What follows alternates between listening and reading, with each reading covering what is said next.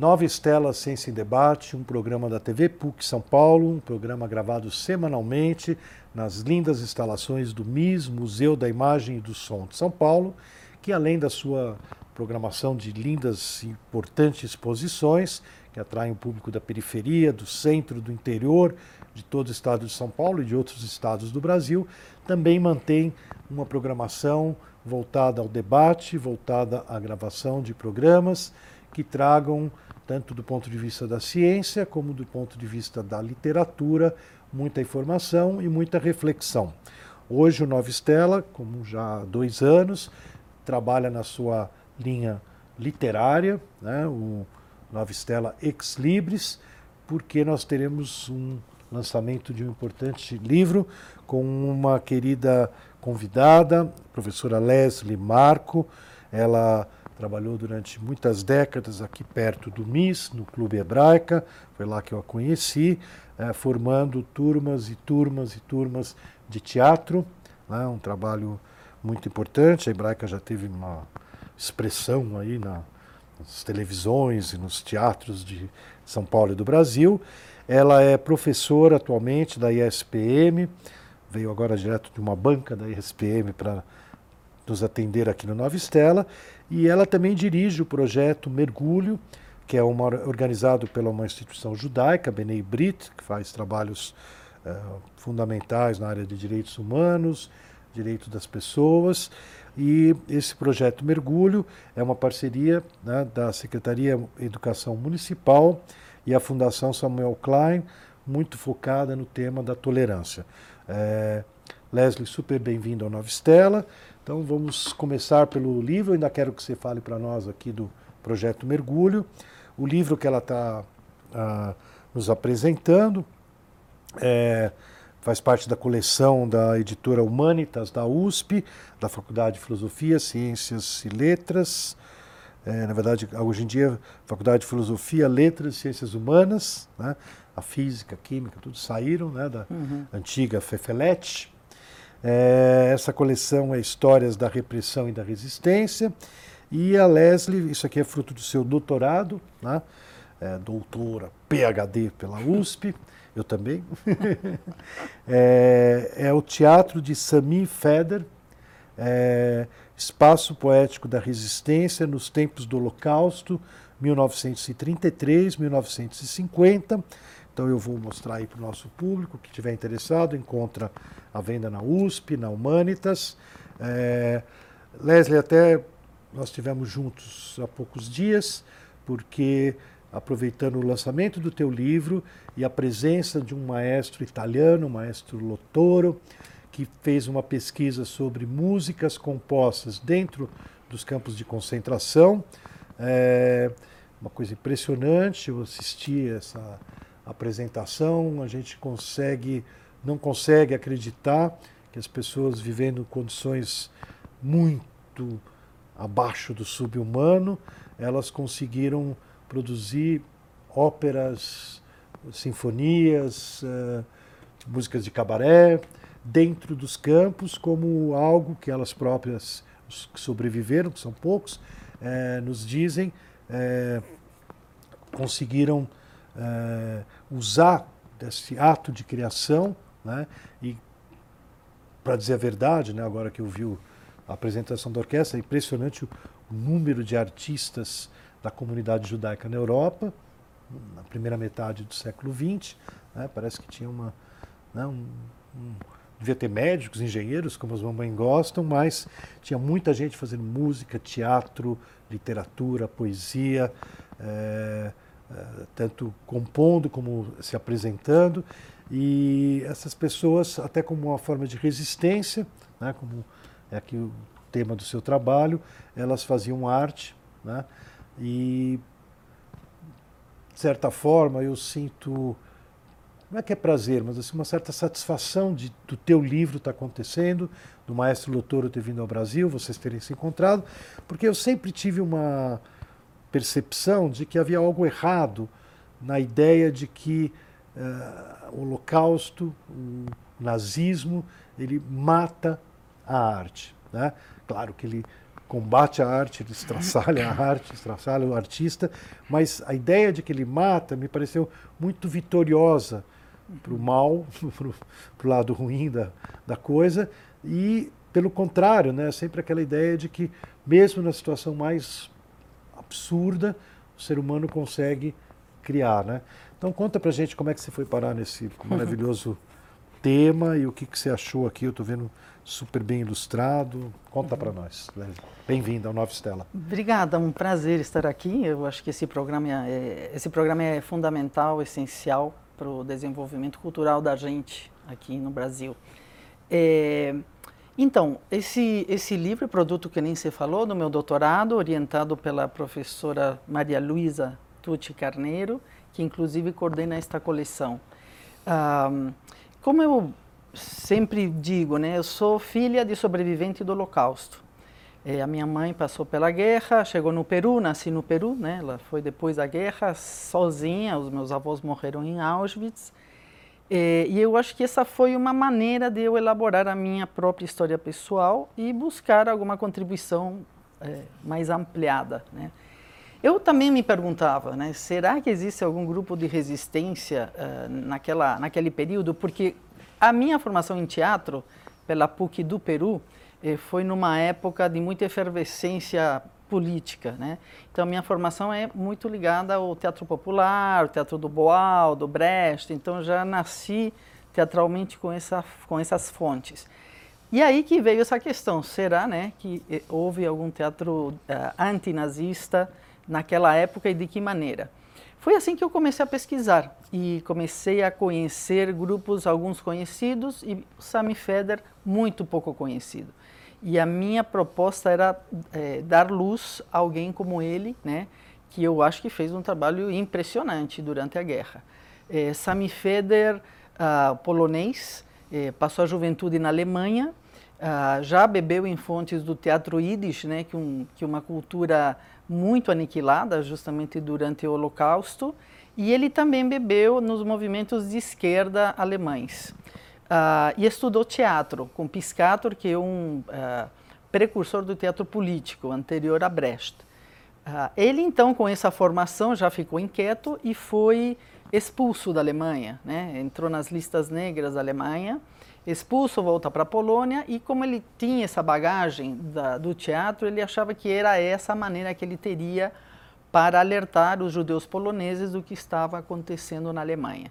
E assim ele começa a eh, encenar né, peças próprias ou adaptadas e realizou um percurso pelas vilas perto de Varsóvia com uma peça chamada Hitleríada, eh, contra o nazismo, onde ele evidentemente estava denunciando Hitler como um grande genocida. Por causa disso, ele é preso. E aí começa toda a saga dele por 12 campos de concentração. Uau. Então, além de dele ter passado por guetos, passa depois né, pelos campos de concentração, são campos de extermínio, de trabalho forçado e tal, e em todos eles ele eh, realiza algum trabalho cultural, com teatro, com música, com literatura, e, além disso, ele uh, escreve tudo que ele vai vivendo e realizando. Então, ele resulta ser um dramaturgo, um diretor, um produtor, músico, junta todas as áreas, né? É, antes de chegar no Sami Feder, eu realmente estudei o teatro em geral durante o Holocausto. Aí foi que eu cheguei em Terezin, né?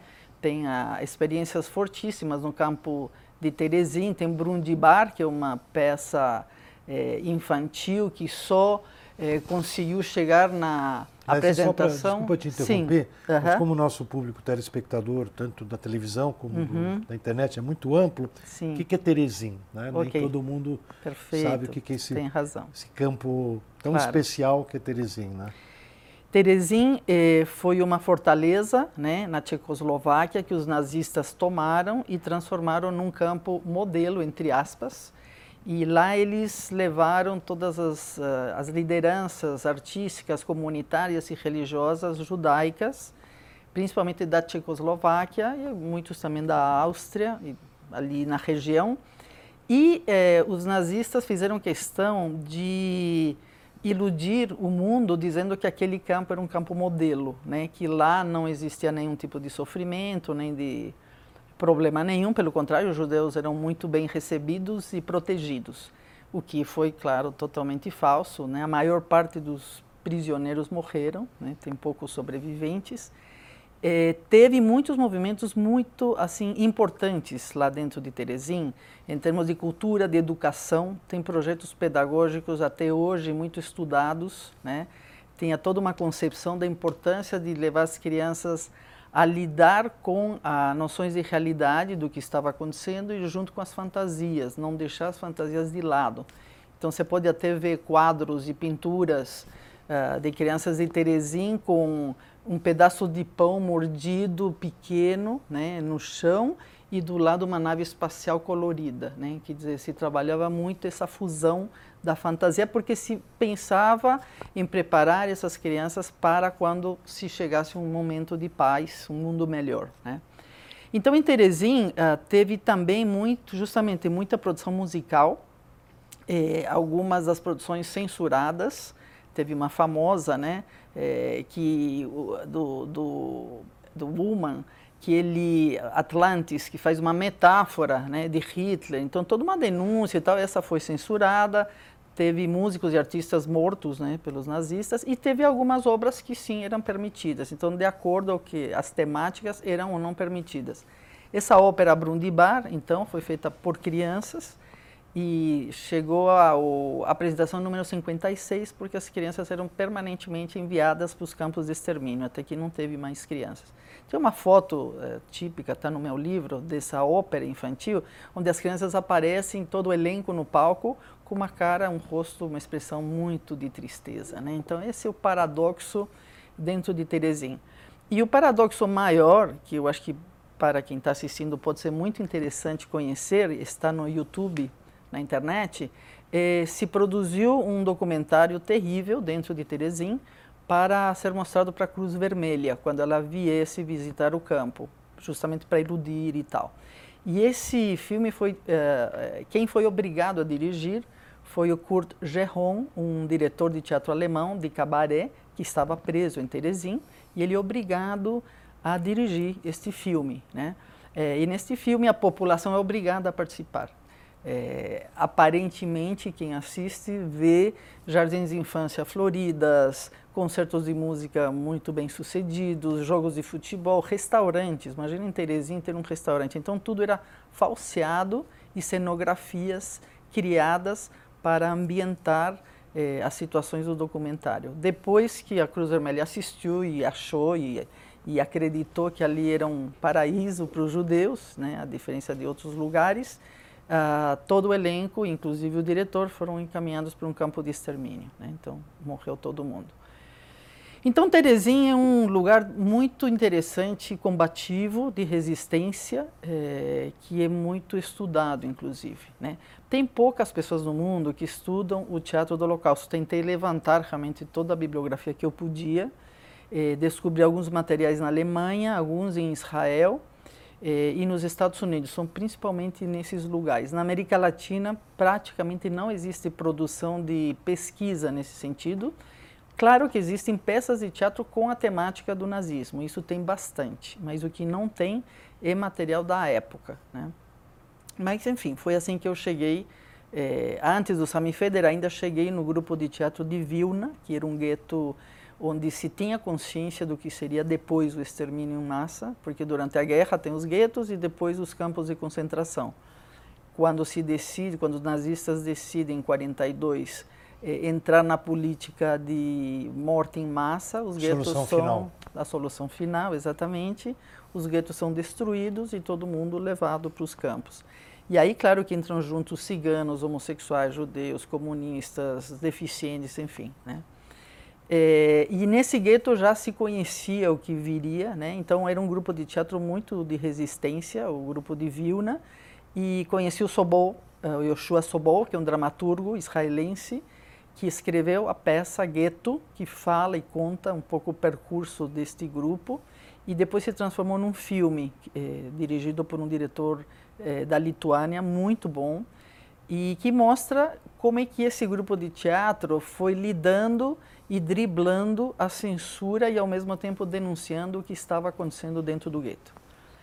Enfim, eu já estava fascinada com todo esse assunto e assim eu cheguei no Sami Feder através de uma pesquisadora russa em Israel que conheceu o Sami Feder e que me presenteou com diários dele, porque ela achava que eu era a pessoa para dar continuidade para essa pesquisa. Foi um encontro incrível. Você encontrou com ela lá em Israel? Isso, eu soube que ela existia porque eu era da Associação de Teatro Internacional Judaico. Aí eu procurei uma pessoa que tenha criado um site sobre isso, que me falou: olha, procura esta pesquisadora em Israel. E eu estava fazendo um curso no Museu do Holocausto, na época procurei ela, aí ela falou, só se você vier na minha casa. E era longe, foi toda um, uma saga também. Uma dificuldade. É, mas foi, foi incrível, né? Porque ela, ela vivia muito, vibrava muito com, com o que significava o Sami Feder. Acho que ela percebeu muito bem o significado do Sami Feder. E a partir daí eu comecei a eu me virar que nem detetive, né? É, cheguei em Hamburgo, eu um pouco segui os passos do Sami Feder. O Sami Feder foi da Alemanha, né? Só não fui para a Polônia, mas da Alemanha para Israel. É, passei por Hamburgo, onde tem uma pesquisadora importante sobre campos de refugiados, porque o Sami Feder passa por 12 campos, e quando Bergen-Belsen, onde ele estava, que é o mesmo campo da Anne Frank, é, quando esse campo é liberado, os britânicos incendeiam o campo, porque ele estava infestado de tifo, e levam 50 mil presos para um campo a um quilômetro e meio como refugiados para uma base nazista que existia, que eles descobriram, tomam a base imensa. Eu fui conhecer, fiz um estágio lá, fascinante, né? E ali se cria uma sociedade nova, né? Eh, durante cinco anos. Só que com uma série de contradições. Tinha até passeata dentro dessa base contra os britânicos. Imagina, os britânicos que tinham liberado e ao mesmo tempo os judeus não se sentiam realmente liberados. Tanto que o Sami tem escritos incríveis. Eu resgato muito dos, dos escritos dele no livro e ele fala isso: fomos liberados, mas ainda não éramos livres. Tem essa visão diante do campo de refugiados. E aí uh, eu fui estudando assim, através do memorial de Bergen-Belsen, que me recebeu, que me deram material, é lá que tem uma parte da exposição que tem um, um vídeo que dura, acho que 20 segundos, de Sami Feder. Foi Uau. incrível. Pessoal incrível, dele. Muito legal. É, dos atores dele da época do campo de refugiados, né? É, porque quando se instalam nesse campo, ele formaliza uma companhia chamada Katzet Theater, que significa o teatro do campo. Ele estava com e saúde ele, nessa. Ele estava com saúde. Porque eu sei de gente que saiu dessa situação é. e ficou anos até Sim. se erguer, né? Então, é assim, ele estava com saúde, casou com a atriz principal do grupo, que é a Sônia Batkovska, que eu fui conhecer na Austrália, que tinha mudado tá o sobrenome, viva. já não mais. Mas, mas eu, viva. sim, estava viva e eu consegui é, acompanhá-la durante uma semana em Melbourne, na Austrália. É outra história, mas foi fascinante. E ela estava com tifo nessa época da liberação. O Sami estava bem. Mas o que é que aconteceu? Ele foi atropelado por um jipe britânico e aí mudou muito a vida dele. Incrível, né? Depois da liberação e que as coisas aconteceram. Uh, eu descobri Trágicas. um documento que é um, pedi, um, um processo de pedido de indenização que ele fez para o governo da Alemanha. Foi muito difícil conseguir esse documento. Aí eu consegui através de um museu, um arquivo alemão, e ali narra todo o percurso dele, ele conta tudo. Então, todos os males que ele teve, os problemas de saúde gravíssimos depois, né? É, quando ele sai desse campo de refugiados, ele muda para Paris e vive na pobreza junto com a Sônia, apesar que a Sônia se vincula com é, Sartre, com a Simone, enfim, eles têm uma vida cultural riquíssima, mas uma vida econômica paupérrima. Né? Ah, mas, enfim, é, nesse campo teve toda uma estrutura social e política e teve três líderes. Ele foi um dos três.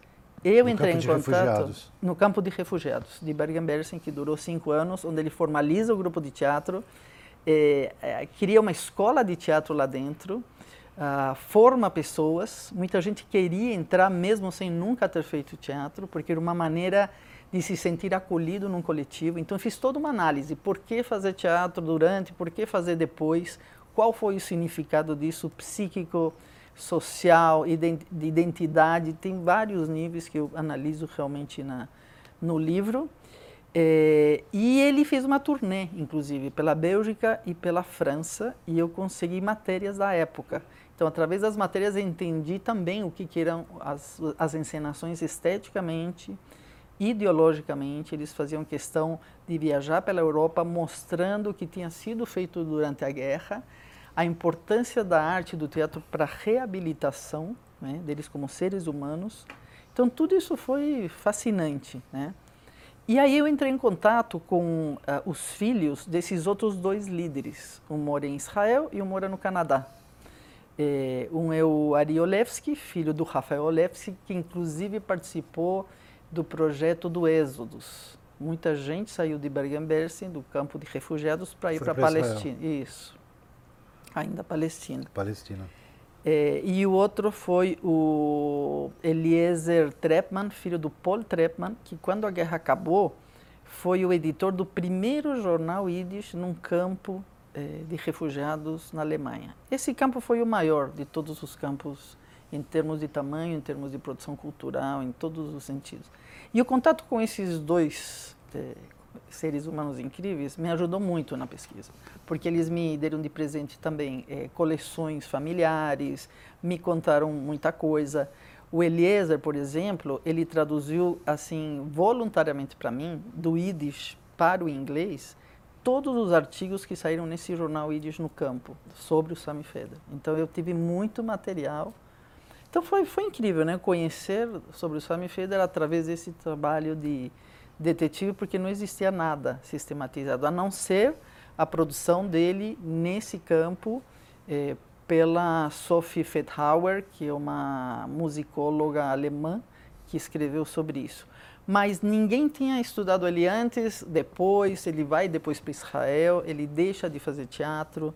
Por causa do acidente? Então, aí eu fui levantando as hipóteses, né? Um motivo é por causa do acidente, então ele deixa de ter essa disponibilidade de fazer teatro à noite, né, que é muito comum. Outra porque ele chega em Israel numa época dos últimos anos da censura em relação à cultura yiddish. Então a cultura yiddish não era permitida, por incrível que pareça. Tinha que ser hebraico. É, tem que ser hebraico.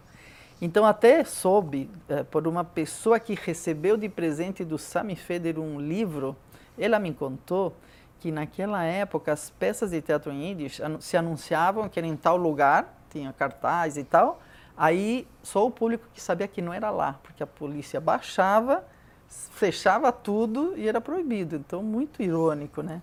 Então, ele é, não teve filhos, casou de novo, mas não teve filhos, então também não se integrou ao hebraico, né? Então, agora, eu acho que o motivo principal é porque ele fez muito teatro durante a guerra como uma questão de urgência, né? a urgência da denúncia, a urgência da, do acolhimento para os atores e para o público tratando desses temas, uma questão de sobrevivência emocional e psíquica, é, uma urgência para manter a tradição Yiddish. Então ele, ele fazia o teatro dele em Yiddish. Então eu fazia cenas durante a guerra ou peças depois da guerra ali no campo de refugiados uh, de autores uh, yiddish, principalmente de humor, ou ele criava cenas próprias e peças próprias sobre o que se viveu nos guetos e nos campos, a, a tragédia do judeu nesse, nesses lugares. Né?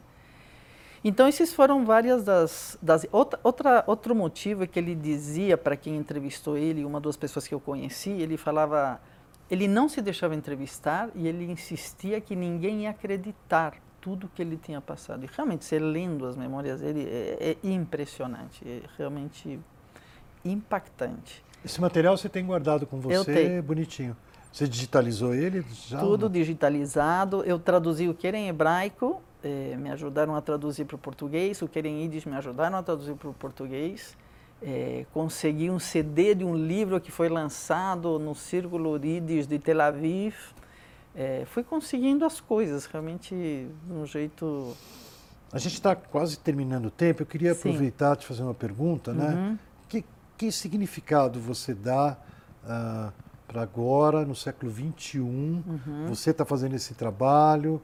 A gente viu aqui em São Paulo a presença do maestro com as músicas do campo. O que, que significa isso tudo? Eu, eu sou uma pessoa que tende a dizer que o Holocausto ele é infinito, uhum. né? Uhum. Porque é tão forte a alma Sim. humana, não só judaica, né? A alma humana viveu tão forte aquilo tudo que parece que a gente nunca vai terminar de de entender, de, de pensar. Digerir. O Primo Levi falava, né? Isso aqui é in, indescritível, né? Eu acho assim, eu acho que tem uma importância histórica fundamental, que é de se conhecer através da arte o que aconteceu historicamente, é o fato de se conhecer o que aconteceu artisticamente uh, em situações radicalmente uh, impossíveis, né, inimagináveis. Mas, uh, com tudo isso, eu também acho que é muito importante fazer a ponte com o momento contemporâneo e com, e com sistemas uh, fascistas eh, que teve, que, que ainda existem, e espero que não tenha mais, mas provavelmente vai ter Querem ainda. Voltar. É, exatamente. é, então, a, a ponte, uh, eu estava comentando que eu dirijo o projeto Mergulho, né? é uma peça de teatro sobre uh, tolerância, sobre diversidade, que a gente apresenta junto com a Benebrit eh, nas escolas municipais, a gente faz oficinas para os professores para sensibilizá-los, para eles sensibilizarem uh, os jovens para assistirem à peça. Depois tem debate, depois tem cartas que são escritas, enfim, é todo um trabalho eh, de se viver uma experiência eh, do que significa a diversidade hoje em dia e quais são as dificuldades para ela permanecer. Então, conhecer o que se fez durante o Holocausto são pontes fundamentais. A gente aprende muito, a gente Leslie, bebe daquilo. Queria te agradecer. Uhum. É, Leslie escreveu o Teatro de Sammy Feder, Espaço Poético de Resistência nos Tempos do Holocausto. É, eu queria agradecer muito a tua presença e seguir aí dentro do clima da Nova Estela, né, com um alerta dela de que a gente precisa conhecer até para as coisas não acontecerem novamente.